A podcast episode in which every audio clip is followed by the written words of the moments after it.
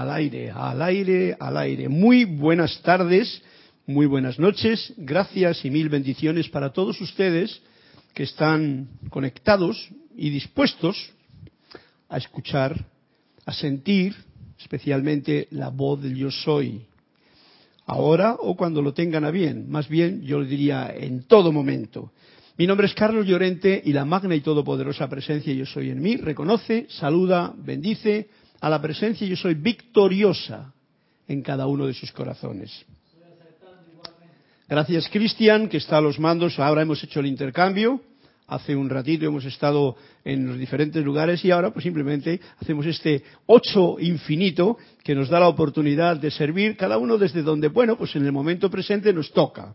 Y con todo gusto y amabilidad eh, posible para poder estar pues con todos ustedes que están ahí eh, conectados, aquellos que reconozcan eh, su voz y su presencia a través de la conexión con Cristian, pues ya saben que muy gustosamente será recibida cualquier nota musical que ustedes pongan y sobre todo esa paginita del cuento de quién puede hacer que amanezca, también los pido. Así es que gracias Cristian por tu servicio amoroso y le pueden hacer sus comentarios y preguntas. Lo mismo que a mí si hay algo que hacer en el correo que es carlos@serapisbay.com. Eh, como he traído este instrumento que el otro día lo experimenté, pero como que no me quedé satisfecho del todo, voy a ver si hoy abrimos, en vez de con la flauta, pues con este instrumento nuevo que se llamará, pues un nuevo instrumento nada más. No tiene todavía nombre, pero sí que puede ser para elevar la vibración de esta clase.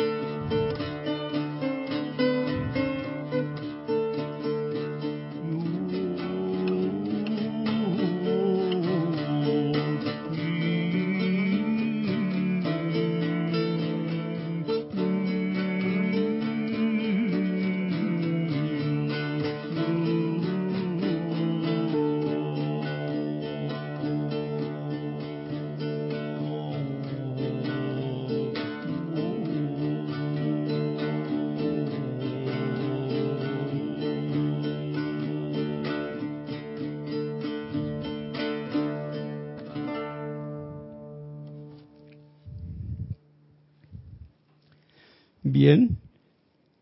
Eh, hoy como teníamos el micrófono aquí, espero que haya salido el sonido más equilibrado, que es por lo que quiero repetir, la experiencia, porque todo esto siempre es una experiencia, una experimentación, mejor dicho, que trae consigo una experiencia y con ello también un aprendizaje. Un aprendizaje para hacerlo, pues bueno, cada día mejor. Y en este caso ha sido el Mahacho el que ha entrado en la melodía de hoy, ya que esta semana la estamos dedicando precisamente a la vertida de la gracia del Espíritu Santo, como recorderis que es lo más importante y como punto fundamental para que la gracia se manifieste en nosotros, nos lo dijo el amado Jesús en su libro del, del el Puente de la Libertad, nos dijo muy claramente, a modo de educacional, pongan y rindan sus cuatro vehículos inferiores al Cristo interno, entregando ese cuerpo físico, etérico, mental y emocional para el servicio en unipuntualidad al cuerpo mental superior, al cuerpo crístico, a tu ser verdadero, y una vez ahí en unidad, logrando esto, que es necesario practicarlo, la gracia como resultado se descargará.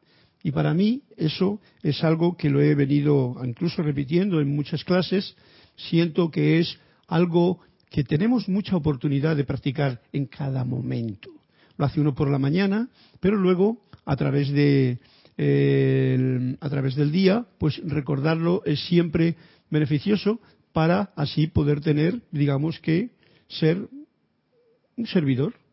¿Por qué? Porque los cuatro vehículos no están tirando para un lado y para otro independientemente, sino que juntos en armonía, con gozo, con júbilo, van al servicio sencillo sencillo, no algo muy especial porque igual todavía no ha llegado el momento, para poder eh, manifestar, pues eso, la gracia, la gracia del Espíritu Santo, que está en realidad en todos nosotros esperando a que despertemos de nuestras programaciones que tenemos, de nuestros miedos, de nuestras cosas, para que amorosamente confiemos en la vida, confiemos en todo y de esa manera tengamos una oportunidad de servicio más grande cada día.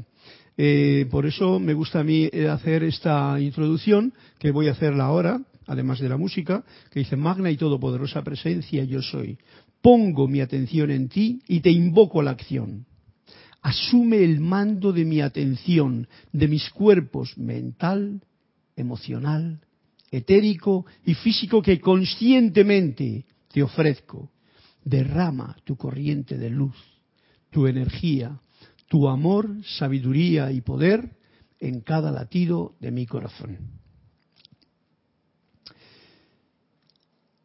Bien, esa es una introducción, es una afirmación que nos, nos conecta aún más con mayor fuerza, o a mí por lo menos me conecta con mayor fuerza en el sentimiento con el verdadero ser que cada uno de ustedes es, que yo soy, que es lo que realmente requerimos para llevar luego a cabo pues cualquier actividad que tengamos que hacer durante el día, la que nos toque hacer, porque y llevarla pues eso con alegría, con entusiasmo, con júbilo, con armonía, sabiendo que tienes la oportunidad de ser un servidor de la luz. Y entonces un servidor de la luz lo único que hace es pues alumbrar el camino.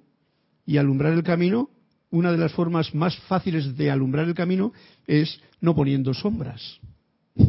Porque aunque parezca una contradicción, eh, las sombras son precisamente esas manifestaciones que el ser humano, consciente o inconscientemente, pone en el camino en vez de iluminar, en vez de ayudar con la luz, manifestando esa luz, con esa alegría, con ese júbilo, con esa armonía, con ese optimismo, con ese entusiasmo, con esas, esos conceptos que esas mismas palabras indican, que van marcando pues un día que es más gozoso, más glorioso ante tanta apariencia que puede en un momento determinado aparecer, valga la redundancia, en nuestro caminar. Y darlo el pulso que tiene, el pulso de quinto rayo, de verdad. Veo perfección, siento perfección, oigo perfección, soy perfección y manifiesto perfección. Y eso no hay que juzgarlo ni hay que observar a ver cómo es esa perfección, sino sintiéndote libre para expresar tu propia luz con alegría. Bueno, pues vamos entonces a continuar eh, con el capítulo de la voz del yo soy, volumen número 2, que vamos como por la mitad o casi terminando. Y en la clase última del, del martes anterior, terminábamos con algún, una frase más o menos como esta. Para nada importa lo que otras personas puedan hacer. No puede afectar el mundo suyo si ustedes permanecen armoniosos. Ese era el tema que habíamos estado dando y en el cual seguimos. Y nos dice el amado Maestro Saint Germain, muy amorosa y dulcemente, por favor, ¿harán ustedes eso? Bueno, pues eso lo dejamos el año, la semana pasada como una tarea que podemos realizar. Así es que cada cual sabrá lo que ha hecho si es que se acordó de ello. Y la clase continúa así. Esta clase que nos da el amado Maestro Ascendido Saint Germain, por supuesto. Por favor, partan, o sea, se váyanse de su desayuno, en este caso de su cena, esta tarde, con una determinación poderosamente amplificada de mantener el dominio de su magna presencia yo soy, decididos a no permitir más que ningún sentimiento de irritación vuelva a registrarse dentro de ustedes. Eso es la decisión, no permitir que la irritación entre a mi mundo y se me coma todo el alimento del frigorífico, me estorbe y me enturbie la casa y todo eso. Si invocan a la presencia a montar guardia sobre ustedes, pues nosotros somos los que nos, perdemos. Entonces la presencia es la que dice, eh, corrígeme, avísame, hazme sentir tu presencia cuando algo de esto venga a mi mundo y que no me olvide de cerrarle puerta, ventana y todo lo que no sea de la luz. Porque esas son las sombras. Y si las sombras yo las creo y las recreo y las alimento, pues me olvidé de ser un ser de luz. Si invocan a la presencia a montar guardias sobre ustedes e impedirlo, entonces la irritación no podrá actuar. O sea, veis que esta es la solución que el maestro nos da muy amorosamente. Si invocan a la presencia, a montar guardia, hay magna presencia yo soy tú, desde ese punto más alto de elevación en el que te encuentras, se le dice así, como amigo, como hermano mayor que soy, ese yo, yo soy.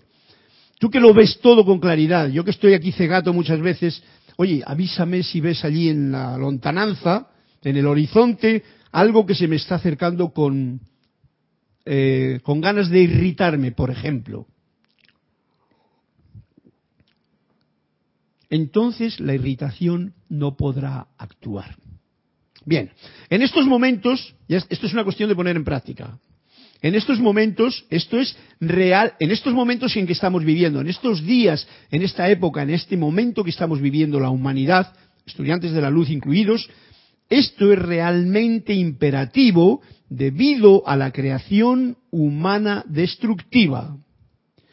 Y sabemos qué es eso, y sabemos que esa creación humana destructiva puede estar en mí, o puede estar en cada uno de los demás, o puede estar muy visible en el mundo que nos rodea con tanta información, tanta queja y tanta problemática que salta siempre a primera plana como si fuese lo más importante. Claro está, hay quienes han fallado en el sendero, a quienes a veces llamamos magos negros, gente que en vez de utilizar la energía de luz para iluminar, han utilizado esa energía para hacer un poder humano destructivo, consciente. Ellos han reutilizado la energía calificada discordantemente, pero la culpa es de la humanidad en pleno. Esto no es de otra, de otra galaxia de donde viene la cosa. Si los seres humanos no generan discordia, no habría allí ninguna que utilizar. Pero están siendo sostenida y seguramente retirada de la Tierra, ya que la planta generadora de este elemento humano destructivo ya ha sido retirada. O sea, todo eso ha sido retirado. Por eso cuando el amado Jesús decía tus pecados son eh, perdonados, no existe todo eso, es porque todo eso ha sido retirado, pero aún así todavía muchas veces insistimos como perro callejero a traer el hueso mordido al salón. Y te están diciendo que ese hueso debe de salir fuera. Pues no, uno le trae para acá, lo traemos en pensamiento, en sentimiento, en memorias, en recuerdos, en a mí me pasó esto y ten cuidado. Cosas por el estilo. Bien, por lo tanto, estemos atentos. Ha sido retirado. Por lo tanto, el problema está, si yo vuelvo a traer discordia, pues soy como ese perrito que trae el hueso sucio al, salón que está todo limpito. Por lo tanto, ¿a quién voy a echar la culpa? A nadie, pero sí, ojo al dato, estar atentos, porque eso es lo que vuelve otra vez a que no desaparezca la discordia del, mundo. Y no sé lo que pasará con tanta gente que hay, cada cual tiene su presencia activando sus propios problemas, sus propias soluciones y sus propias, eh, ¿cómo se llama?, ejercicios para realizar en la clase. Nosotros, estudiantes de la luz, sabemos que esto es una sine qua non. O sea, si uno no trabaja en mantener la armonía en su mundo, si uno no está atento a lo que piensa y siente y lo cambia de polaridad inmediatamente en cuanto se da cuenta que no es, eh, que no es constructivo, armonioso, puro, etcétera, pues entonces uno va a tener que limpiar mucha porquería y no avanzar, y no avanza. Estos magnos decretos para la captura y amarre de las entidades ya han hecho mucho por la tierra. Oh, cuánto amo y bendigo a esos maravillosos grupos de estudiantes que fiel y fervorosamente han emitido estos magnos decretos para capturar, maniatar a las entidades, no solo liberándose ustedes mismos, sino toda la humanidad. Y esto lo reconocemos nosotros en esos decretos que tenemos para que eso ocurra. Ojalá pudieran ver siquiera por un momento dentro del susodicho invisible. Esto el amado Maestro Saint Germain nos lo está diciendo como un deseo grande que él tiene de que podamos ver. Queremos asomarnos, como decíamos antes en la clase de Cristian, a ver realmente y a sentir realmente todo esto, o queremos estar aún adorando o diciendo sí decretos, pero que no se sienten con la fuerza verdadera y que cuando se nos abre un poquito el velo nos asustamos y salimos corriendo cuando viene el Señor con sus fieles leales. Porque esto es lo que ocurre, ese susodicho invisible. Y ver el trabajo magnífico que se ha realizado mediante la emisión de ese decreto singular. O sea, si mirásemos, si pudiésemos ver eso, veríamos el gran trabajo que se está realizando. Es más, yo diría, veríamos la perfección que existe y entonces ya no tendríamos ningún pensamiento ni sentimiento de nada destructivo que hemos tenido que amasar, que hemos tenido que experimentar, que hemos tenido que mm, jugar con eso en el plano de lo humano en el que estamos viviendo. Oh mis preciosos, cuán grande es mi amor, agradecimiento y gratitud por todos ustedes, los estudiantes del Yo Soy, por toda América y el mundo, considerando que tenemos estudiantes en casi todos los países. Estoy leyendo aquí al pie de la letra porque esto está diciéndonos qué agradecidos que están y qué bien y qué contento realmente está sintiéndose la hueste ascendida, los maestros, especialmente los que están dedicando su energía o la han dedicado al bajar esta, esta información para, para la humanidad ahora. Y nosotros, estudiantes, estamos llevándolo a cabo. Y por esa lealtad diligente y sincera a la luz, su magna presencia yo soy. Mirad que donde orienta la lealtad no es a, como decíamos antes, a los libros que he leído, o a lo bien que puedo hablar o no hablar, o a los discursos que yo puedo echar a otra gente, sino cuán diligente y leal soy y sincero a esta luz que pulsa en mi corazón y a la magna y todopoderosa presencia y soy, que es la fuente, es el motor que realmente se manifiesta como luz. Gracias, amado Maestro. Son palabras que nos están inundando de un entusiasmo ante muchas cosas que, como bien sabéis, desconocemos aún, pero tenemos una buena ración de fe y de entusiasmo y de certeza de que esto va por el buen camino, porque siempre que uno lee estas palabras se siente a gusto, se siente que eso tiene que ver con algo que desconocemos, como nos lo dirán más tarde, pero que es ese mundo, ese velo que está más allá, pero que nos acerca de una forma más concreta a seguir adelante remando o nadando o apretando las clavijas del instrumento para que siempre se mantenga afinado. Conciencia de maestro ascendido. Esto está en la página 43 del capítulo 70 del libro de la, eh, de la voz del yo soy, del amado maestro Saint Germain. Nos está dando este, este discurso. Y nos va a hablar ahora de la conciencia de maestro ascendido, para que tengamos una idea como más todavía concreta. No vayan a pensar que alguna vez nos sentimos infelices o perturbados porque ustedes no siempre se automantienen en total armonía. ¿eh? Eso para que nos quitemos esa, esa, ese pincho, esa navajazo, ese, no sé cómo llamarlo, ese pincho que tiene uno ahí de sentir culpabilidad, ¿no? Y nos dice el amado maestro con mucha gracia, no vayan a pensar que alguna vez nosotros nos sentimos infelices, ¿vale?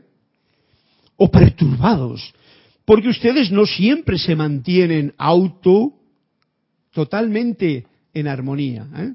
Nos está dando no un permiso, sino para que no, no, nos juzguemos, ni nos juzguemos a nosotros, ni a ellos de que, ay, el maestro me está viendo, se va a enfadar el maestro porque he sido mal chico.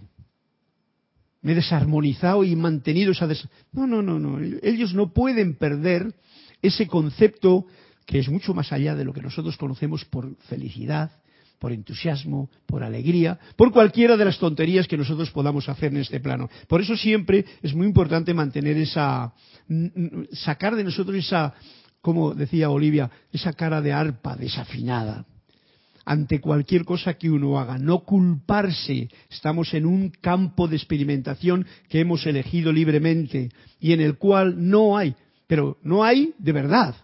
Y a pesar, y por eso es tan importante liberar todos esos conceptos que hemos tenido de, y que nos han sido impuestos en nuestras, desde nuestra infancia, desde que llegamos al plano, llenos de cosas que te hacen sentir culpable, pecador, malo, bueno, eh, eh, tonterías.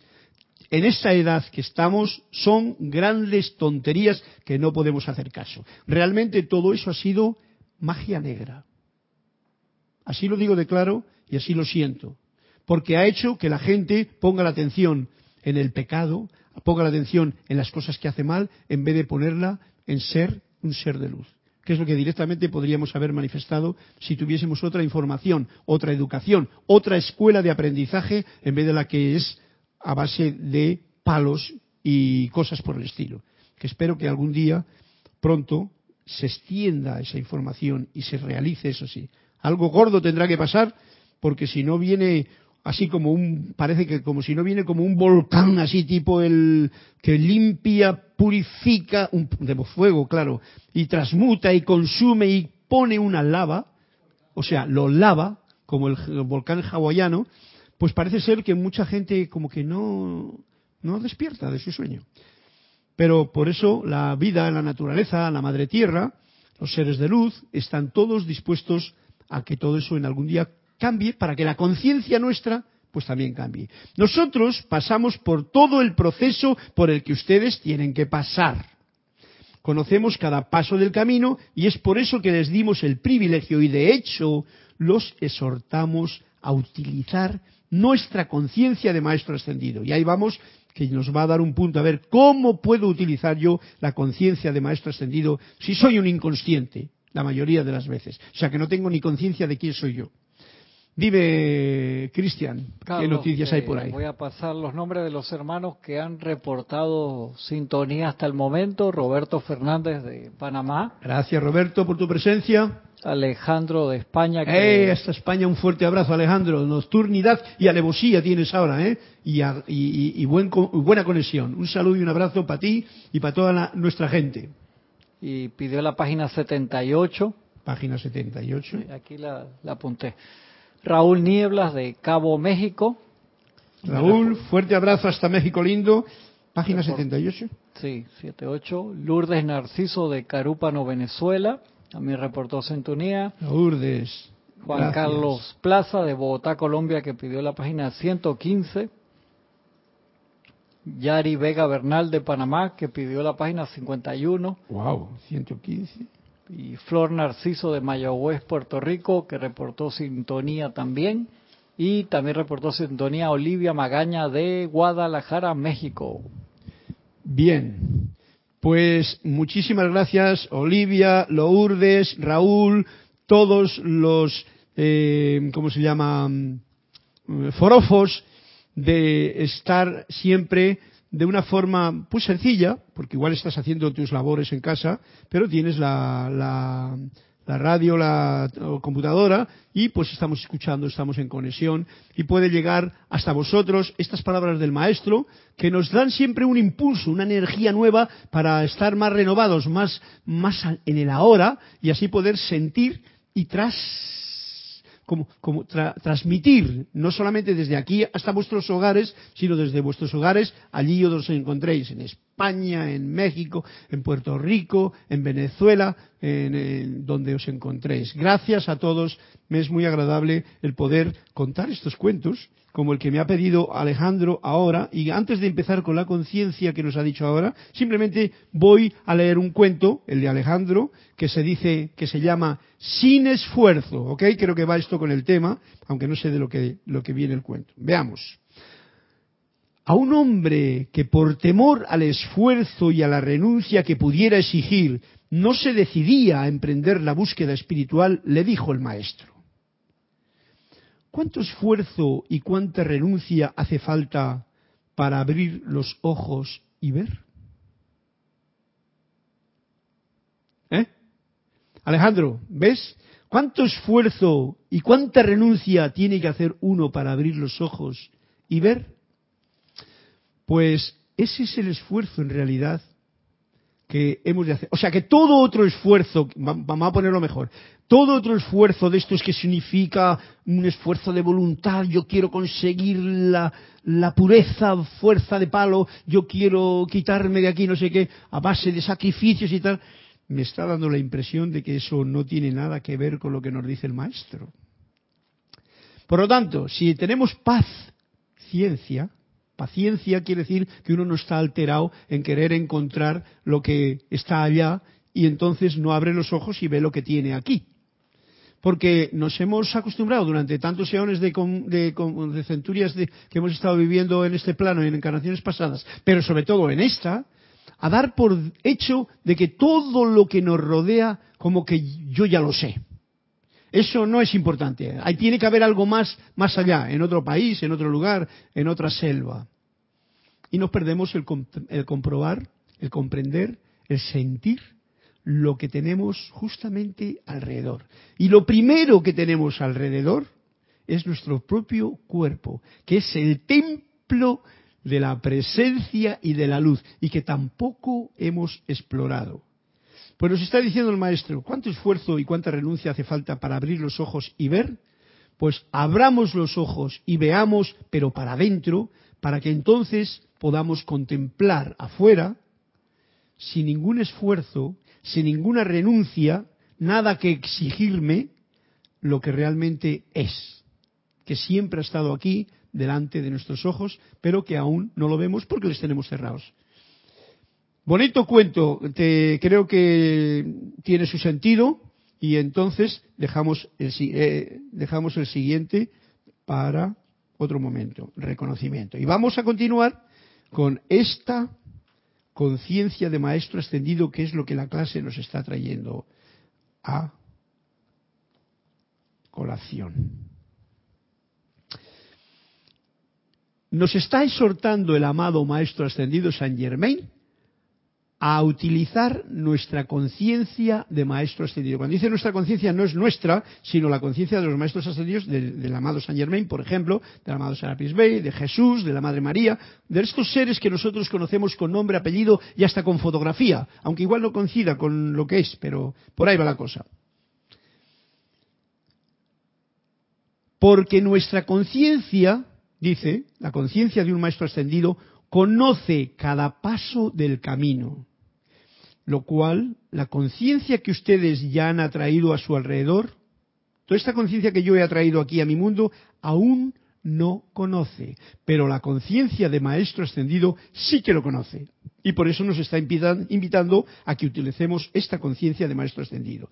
Por lo tanto, nos sigue diciendo, si ustedes usan nuestra conciencia conscientemente invocándola a la acción, ella siempre responderá.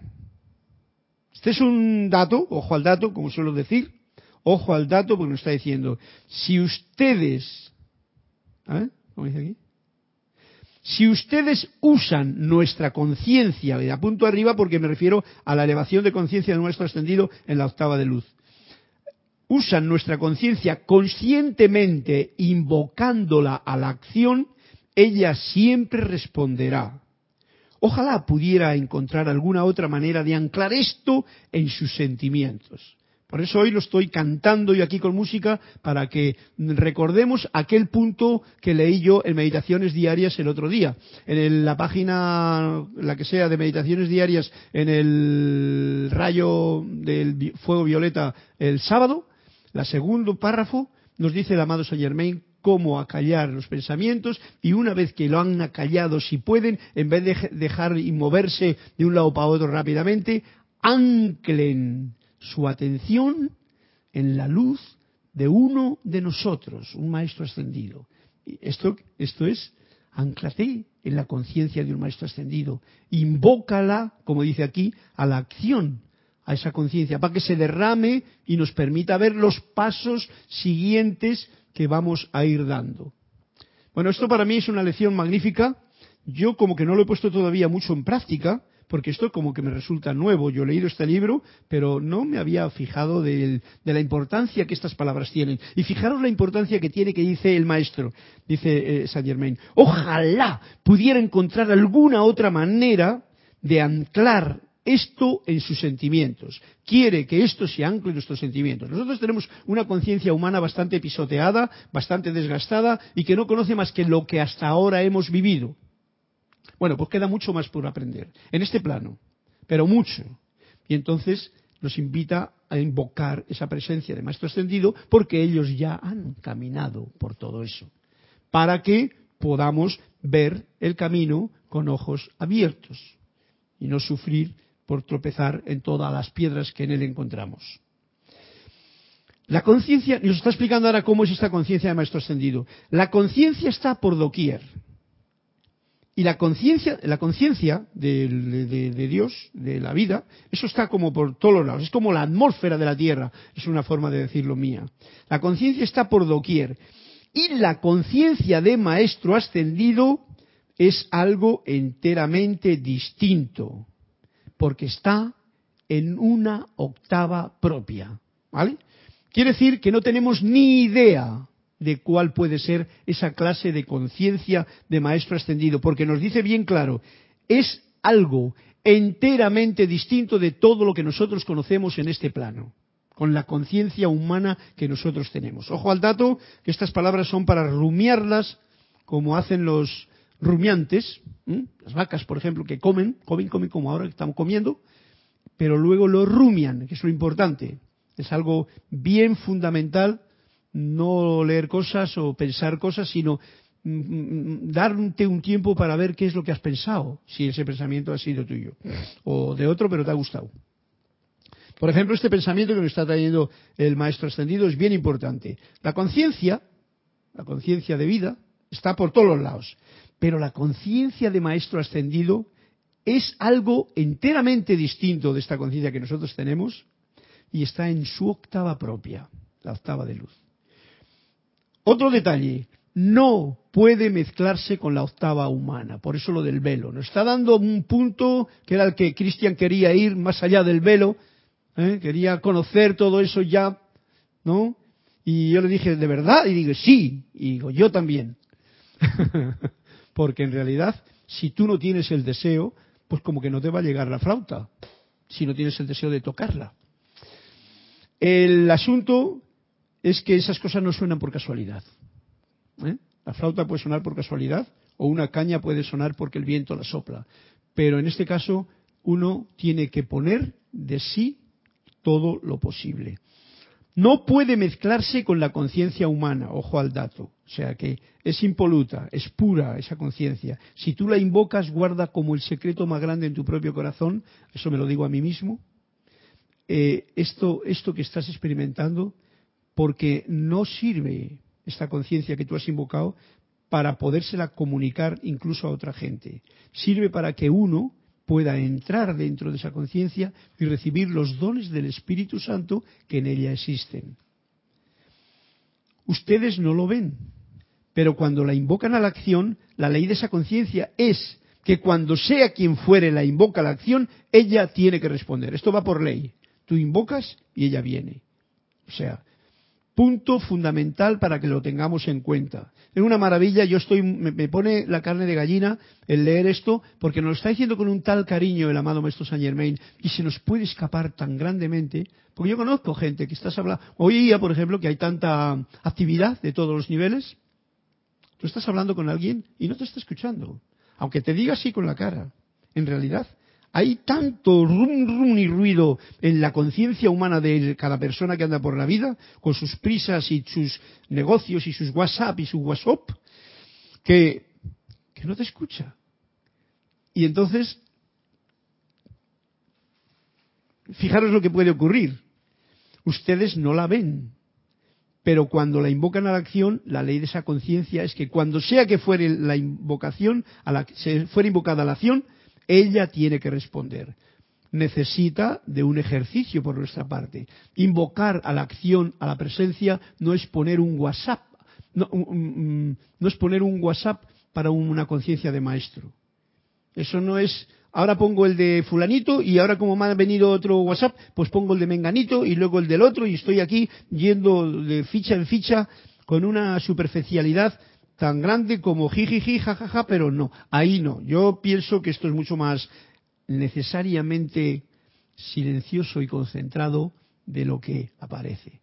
Pero que actúa, actúa. Compruébenlo, no lo crean. Lo dice San Germán, no lo digo yo. Ustedes no lo ven, pero cuando la invocan a la acción, la ley de esa conciencia es que cuando sea que fuere invocada la acción, ella tiene que responder. De la misma manera que si ustedes de repente proyectaran sus pensamientos a mí, al amado Maestro Saint Germain, siempre y cuando hayan invocado primero a la presencia. Ojo al dato. Porque a veces nos lanzamos y con esa amistad que tenemos con el Maestro, mm, como que nos saltamos que el que invoca realmente, el que hace el llamado, no es esa parte ansiosa de la personalidad, es ese Cristo interno, ese cuerpo mental superior, esa presencia yo soy que tú te has entregado y has dicho, invoco al la conciencia o proyecto mis pensamientos hacia un maestro. Ahí hay un detalle que conviene que lo pensemos individualmente, muy meditado, para poderlo hacer de una forma como, como como tocar el piano o un instrumento un, profesional. Así, sin problema. Entonces, yo soy, o sea, el maestro, compelido, invocado, llamado, a responder con una vertida de esa radiación sobre un rayo de luz de vuelta a ustedes. Y por ese puente que tú has tirado para allá desde la presencia, a lo profundo, ya sé, no digo para allá, yo diría más bien para acá, ¿no? Como hemos dicho, ve para adentro, mira para adentro, porque todo está dentro. Ese es el mundo que nos falta de descubrir. Entonces, de dentro te va a venir, desde ese otro lugar, ese rayo de luz que te va a dar lo que tú en ese momento vas a poder poner en práctica, porque no te va a echar todo un, cable muy grande de alta tensión, te va a dar lo que necesitas. Puede que no lo comprendan a cabalidad, estoy seguro de que yo no lo comprendo a cabalidad cómo va todo esto, Estoy leyéndolo, estoy sintiéndolo, estoy regocijándome con ello al comunicárselo a ustedes lo mismo, pero a mí, a cabalidad, o sea, totalmente, no lo comprendo todavía.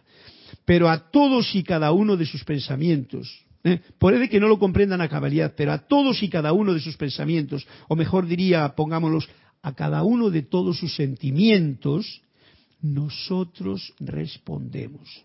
Eso está hablando de cuando el pensamiento y el sentimiento lo ponemos en la conciencia de Maestro Ascendido. Cada sentimiento que sale de ustedes a uno de nosotros es un hilo de luz, por así decirlo. Y si es amoroso y amable, va derecho como una flecha al ser al cual fue enviado. Por tanto, nosotros respondemos. ¿Cómo? Mediante una mayor acción intensificada sobre ese hilo de luz de vuelta a ustedes. O sea, que el hilo no nos le mandan a ellos a nosotros. El hilo de luz le mandamos nosotros al maestro, al ser de luz, cuando lo invocamos a la acción. Y por ese hilito, aunque sea de telaraña, nos baja toda la vertida que el maestro puede en ese momento ver conveniente que necesitamos. Bueno, yo os invito porque esta página leída así pues suena puede sonar bonito, pero ya digo, es una página que requiere, porque es algo para poner en práctica, requiere de nuestro rumiarlo, rumiarlo, sentirlo, para hacerme uno con este mensaje que me da el maestro y entonces llevarlo a cabo. Así que os invito a que, bueno, cuando tengáis tiempo, esa página 44, fácil, 4 y 4, 8. Hoy estamos mezclando aquí el 8 porque era el símbolo de que tú estás en la cabina, yo estoy en la clase, yo estoy en la clase y tú estás en la cabina. De antes, eh, Cristian y yo. Es un 8 que significa el infinito. 44, 4 y 4, 8. En esa página está este detalle. Cuando sientan la profunda significación de esto, ¿eh? ¿Veis? La profunda significación. Esto no es algo superficial tendrán algunos de los resultados más sorprendentes de lo que el ser humano está en capacidad de imaginar. De lo que el ser humano está en capacidad de imaginar. Porque démonos cuenta que nosotros estamos imaginando muy poco. Que sepa yo, no sé cuándo se inventó el primer coche y lo único que siguen haciendo es coches. Podían hacer tópteros, avioncitos, cosas diferentes. Pues no, no, coches. Lo mismo que a la hora de ir al supermercado, lo mismo que te ponen son como las mismas cosas. Vas y dices, yo que conozco, por ejemplo, tanta variedad de manzanas, y resulta que no tengo más que dos variedades de manzanas en un supermercado enorme, como si no hubiese más. La que se comió Eva, pesa no la ponen. O debe de ser la que se comió Eva la que nos ponen ahí. Y Adán, claro. Una verde y otra roja. Eso es lo único que veo para allá. Cuando está la reineta, la otra, la otra. Vamos, que yo, yo era pequeño en mi casa y tenía un huerto que tenía unas manzanas que eran... Aún me acuerdo ese momento de olor que me las comía hasta verdes. Bueno, ¿qué quiero decir con esto? Que estamos repitiendo las mismas cosas con eh, eh, un estancamiento tan grande, aunque parezcan más bonitas. Porque un coche es más bonito, más grande, más no sé qué, más lujoso, tiene más airbags, más airbox y tiene más ruedas de no sé qué. Pero a la hora de la verdad, el coche lo único que tiene que hacer es un vehículo que te lleve de un sitio a otro si es que realmente lo necesitas. Bien, pues, wow, cuando sientan la profunda significación de esto, tendrán algunos de los resultados más sorprendentes de lo que el ser humano está en capacidad de imaginar. Quiero que sepan esto, amados corazones. Por eso yo os invito a que leáis esta página y con esto voy a dejar ya todo el asunto de la voz de yo soy de hoy para poder pasar a otro momentum, que sería el cuento que nos trajo a relucir. ¿Quién fue? Juan Carlos, y ese ya lo hemos leído. El de Juan Carlos es un reconocimiento. Es un reconocimiento el que vamos a hacer con Juan Carlos 50 y 51. y con el de Yari veremos a ver qué evasiva nos trae. Reconocimiento se llama así este cuento que nos invitas a contar, Juan Carlos. Bienvenido desde Bogotá. Cuando el maestro se hizo viejo y enfermó, los discípulos no dejaban de suplicarle que no muriera. Y el maestro les dijo, si yo no me voy, ¿cómo podréis llegar a ver? Esto tiene que ver todo con lo que está ocurriendo en estos momentos, ¿vale? Si yo no me voy, ¿cómo podréis llegar a ver? Y si es ¿Y qué es lo que lo que no vemos mientras tú estás con nosotros? Dice, dice los discípulos, los alumnos. ¿Qué, ¿Qué, es lo que no vemos? Preguntaron ellos. Pero el maestro no dijo palabra. Cuando se acercaba el momento de la muerte del maestro, los discípulos le preguntaron de nuevo, ¿qué es lo que vamos a ver cuando tú te hayas ido? Y el maestro, con una pícara mirada en sus ojos, respondió, todo lo que he hecho ha sido sentarme a la orilla del río y daros agua. Cuando ya me haya ido, confío en que sepáis ver el río. Juan Carlos, carne de gallina se me pone a mí porque eso es lo que indica todo esto. Es el juego este de maestro con minúscula y alumno que parece que no quiere ver lo que nos ha dicho antes. Abre los ojos y ve. ¿Cómo puedo traducirlo un poquito más? Yendo al, cuento. Que muchas veces cuando uno sigue otras historias que le están dando algo que en realidad tenemos dentro, como es esta luz, estamos mirando siempre a lo que el maestro dijo. Y, me trae esto a recolación algo que se ha estado tocando en el tema últimamente en estos cuatro días de Pentecostés, del asunto este de, del reconocimiento de la venida del Espíritu Santo y tal, que Jesús lo dijo, si yo no me voy, no va a poder venir el Espíritu Santo. Esas son las mismas palabras que aquí. Si yo no me voy, no vais a ver el río del cual yo os he estado dando agua, porque no me miráis más que a mí. Y eso no es lo correcto. Por lo tanto, me voy y de esa forma supongo que veréis el río, porque no os vais a morir de sed.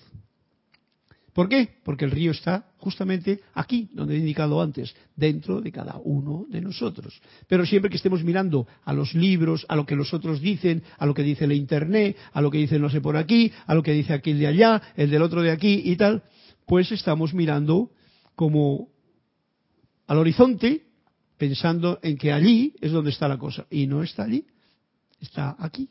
El Espíritu Santo es la gracia que está dentro de uno mismo, esperando. Bueno, muy bonito este reconocimiento necesario, Juan Carlos, y ya leo la evasiva. La evasiva es un, la evasiva es el nombre del cuento este que me ha dicho Gary, eh, Yari Vega de la, de las lomas de Panamá, cumbres de Panamá, está en la cumbre. La cumbre, generalmente cuando es la cumbre del Everest, es eso, pero la cumbre de aire de Panamá es todavía como una topera, es algo que todavía está como muy en el llano. Vamos a ver cómo va esto. Evasiva se llama así, evasiva, uno que se vale. Un turista se hallaba en el templo contemplando retratos de los antiguos maestros y de pronto preguntó, ¿eh? ¿quedan aún maestros en la tierra? Ayuno le respondió el guía. El turista solicitó una audiencia con el maestro y llegando ante él le preguntó, ¿dónde están hoy los maestros? Viajante, le dijo el maestro. Señor, respondió con reverencia el turista, ¿dónde estás tú? ¿Qué te parece, Cristian? Con esto ya te está diciendo dónde estás tú, que en realidad eres el maestro. Y por eso todos los maestros se van. Mientras están estado dando agua, pues vale, valía, pero se van porque cada cual, él, si haya reconocido lo que verdaderamente es, ya no tiene más que hacer ahí. Y como decía el otro, el polvo sacudo de las sandalias si no me han querido mi agua y si quieren mi agua, pues yo les he dado por un rato, pero ahora tienen que saber que el río está ahí al lado, que el maestro soy yo. Y ahí es donde está el maestro interior esperando, que es el Cristo interno, que es esa, esa presencia yo soy, dentro de cada uno de nosotros. O sea que el mundo está lleno de maestros que no conocemos. Y tratar a la gente como un maestro te deja siempre la opción de aprender algo de ellos. Y en este caso concreto, traigo como mayores maestros a los niños. Porque nosotros, esto es un pensamiento que me está dando vueltas últimamente, por la práctica que yo he tenido con mi hija, de que muchas veces tratamos de educar, o sea, pasarle nuestro conocimiento, darle de nuestro agua, aunque esté sucia, nuestro conocimiento, comprensión de la vida y tal, que no sabemos cuál es exactamente. La conciencia humana la queremos pasar a un niño que viene con una conciencia inocente y casi casi con conciencia de, maestro, eh, de ascendido. Y realmente ese es un, un punto muy delicado, muy delicado. Porque, pero este otro concepto que nos trae este cuento es reconocer el maestro interior dentro de cada un ser y especialmente de los niños y aprender lo que nos están diciendo en realidad con su sonrisa, con su tristeza, con sus actitudes, con todas esas cosas, eso trae un gran regocijo. Y entonces te conviertes tú en que tu maestría crece porque se te habían olvidado muchas cosas que el niño las sabe y, y te las recuerda. Y eso es importante tenerlo en cuenta. Por eso es bien importante saber dónde estoy yo. O sea, y ese yo, ¿dónde estás tú que dice el cuento? Con mayúscula. ¿Dónde está ese maestro que buscas? ¿Le sigues buscando afuera o dentro? Bien, Yari, creo que se ha comprendido este cuento. ¿eh? Si no hay en la clase queda grabado todo lo que hemos dicho. Por lo tanto, vamos ahora, en estos diez minutos que nos quedan, a desgranar un poquito de mi querido hermano del alma, Emmanuel, que nos dice en este párrafo de la página 19 para aquellos que desean saber qué página es, porque sé que así me lo han dicho ya. Y estamos en un punto en que estamos hablando de que de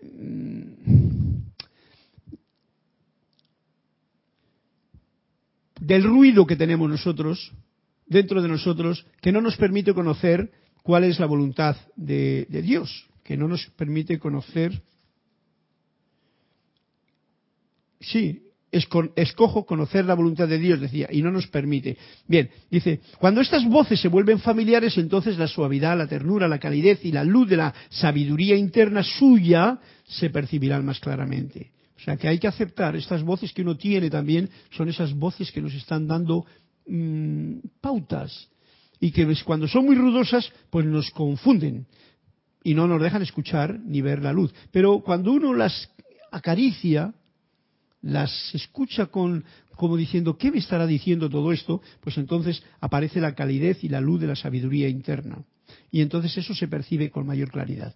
Nos dice, como lección final, uno no tiene que luchar con el ventarrón. O sea, luchar con, las, con el ventarrón es una gran estupidez. Más bien debería de ceder y convertirse en parte de ese viento.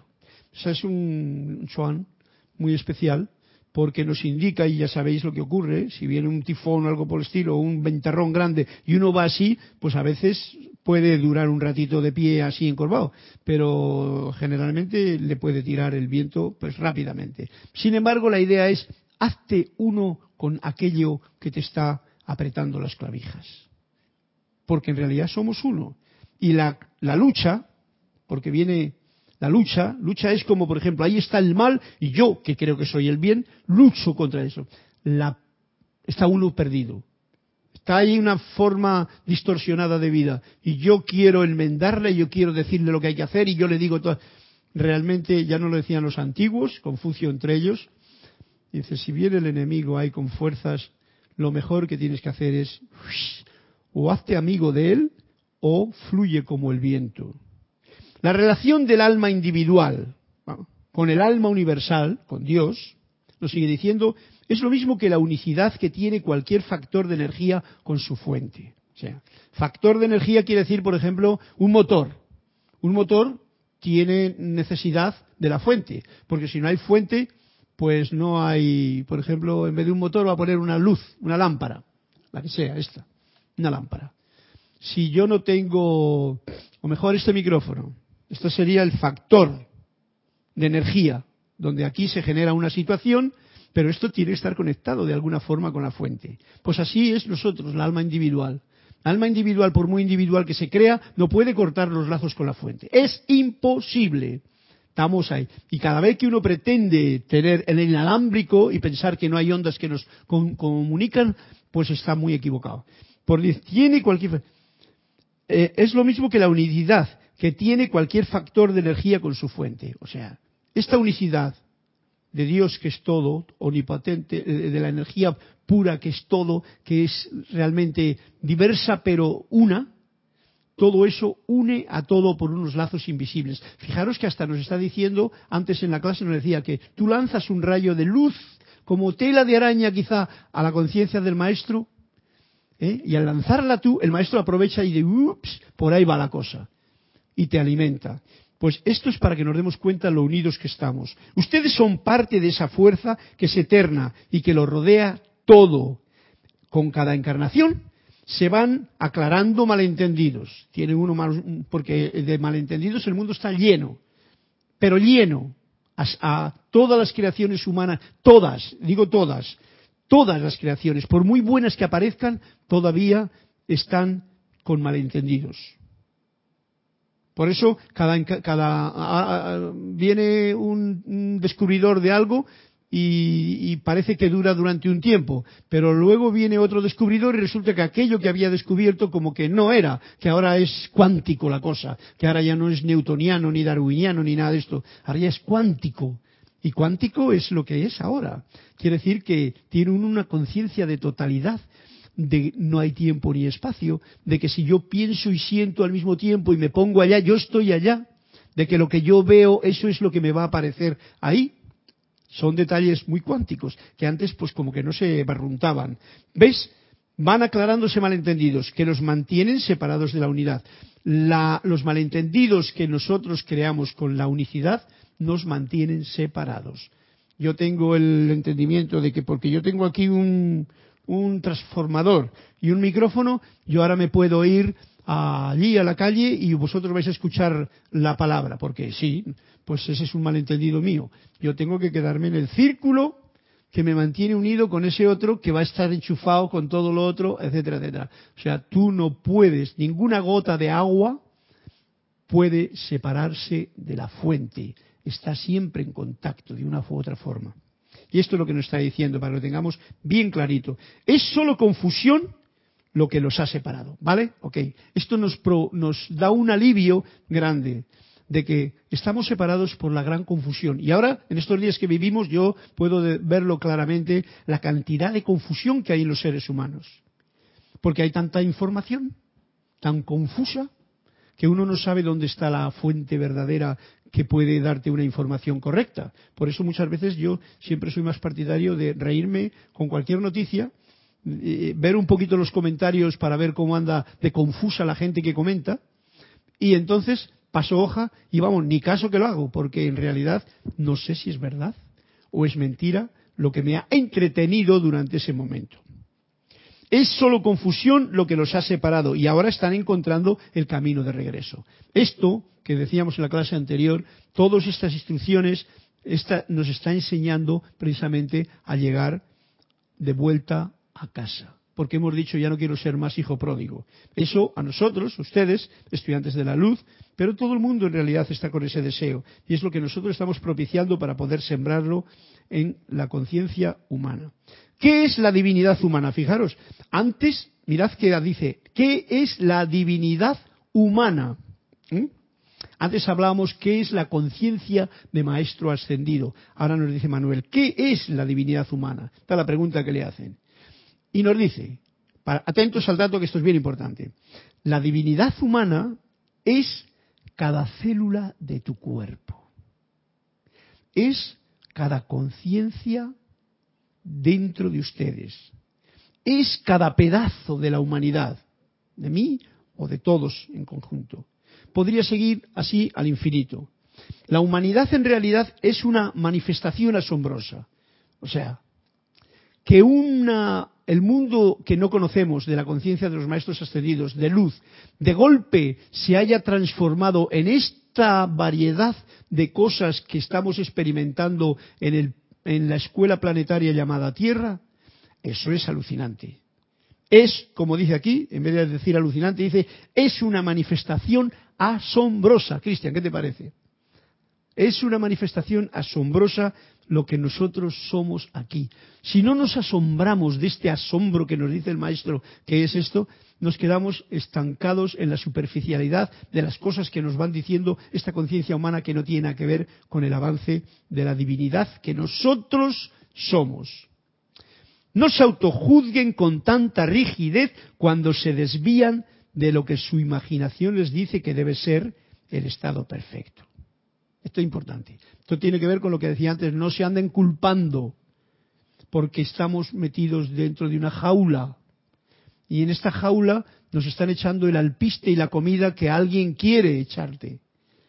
Y entonces, si tú te crees que eso, porque no has comido esto, eres malo, o porque el otro ha hecho lo otro, ese es malo, o porque esto hace esto, es bueno, estamos en una jaula, estamos equivocándonos. Por lo, por lo tanto, nos dice muy claramente, no se autojuzguen con tanta rigidez cuando se desvían de lo que su imaginación nos dice, porque uno se imagina que es un águila y resulta que está metido en una jaula. Eso es un ejemplo bonito.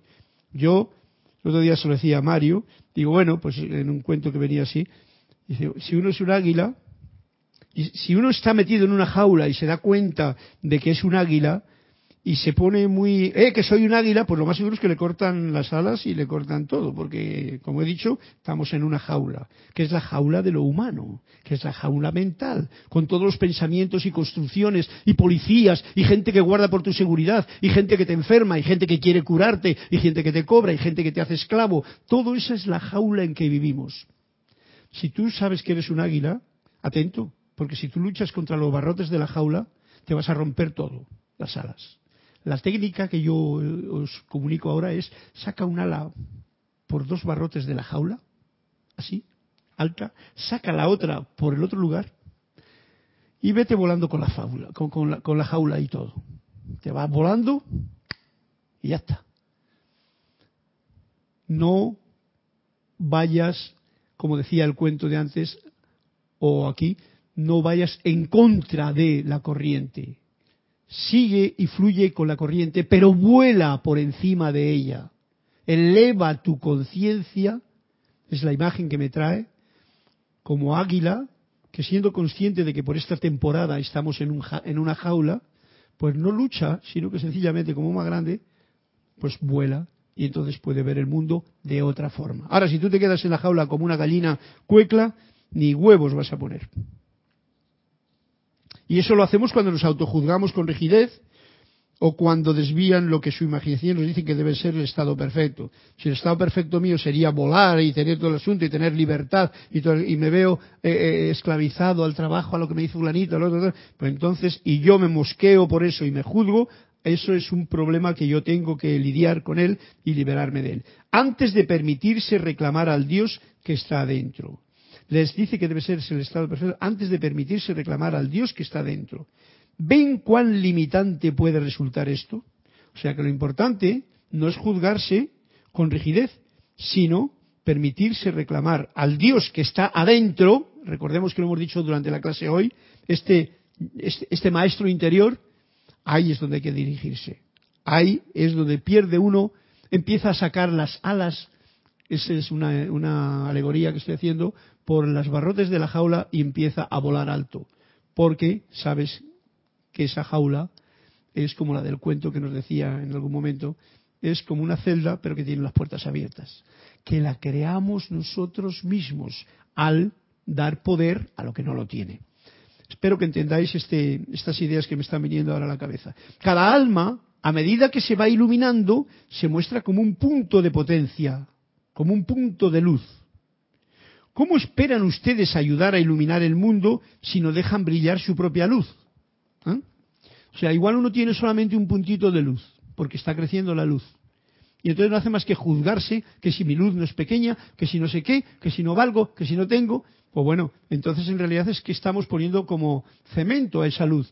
Y claro, ¿Cómo vamos a iluminar el mundo si no dejan brillar su propia luz? Y nos está invitando a que dejemos brillar con tranquilidad esta luz que en realidad somos, que no pongamos obstáculos o apaguemos con telas esa pequeña luz que quizá en algunos sea más pequeña, más grande, más radiante, menos radiante.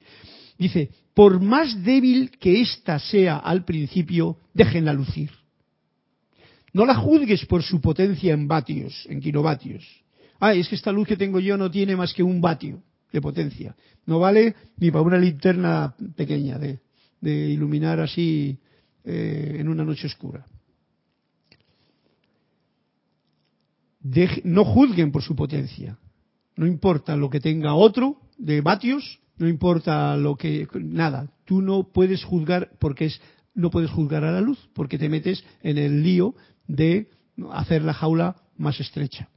Tan pronto como aceptan la realidad, y esto es importante, tan pronto como aceptan la realidad de su propia divinidad, son libres, son libres, coma, son libres. O sea, somos libres cuando, cuando aceptan la propia realidad de su propia divinidad. Y aquí termina el cuento de hoy de Tony de Melo, que es realmente bien bonito, el que nos está contando, bien ensalzador, tanto lo que el amado Maestro San Germain nos dice, como lo que hemos leído aquí con Tony de Melo. Y por y con esto ya terminamos. Así es que eh, os deseo realmente que estos ejercicios prácticos que nos ha traído a nuestra conciencia, la conciencia del Maestro Ascendido, podamos llevarlos a la práctica y así manifestar realmente una semana pletórica, llena de entusiasmo, llena de armonía, llena de luz allí donde uno se encuentre. Mil bendiciones a todos, soy Carlos Llorente y hasta el próximo martes, que recuerdo, el próximo martes tendremos una actividad como diferente, ya que es WISAC, y creo que yo no voy a dar esta clase de las siete y media, porque no se van a dar, sino que daré la clase de las cinco y media, ya que César, nuestro querido hermano, está en, sus actividades.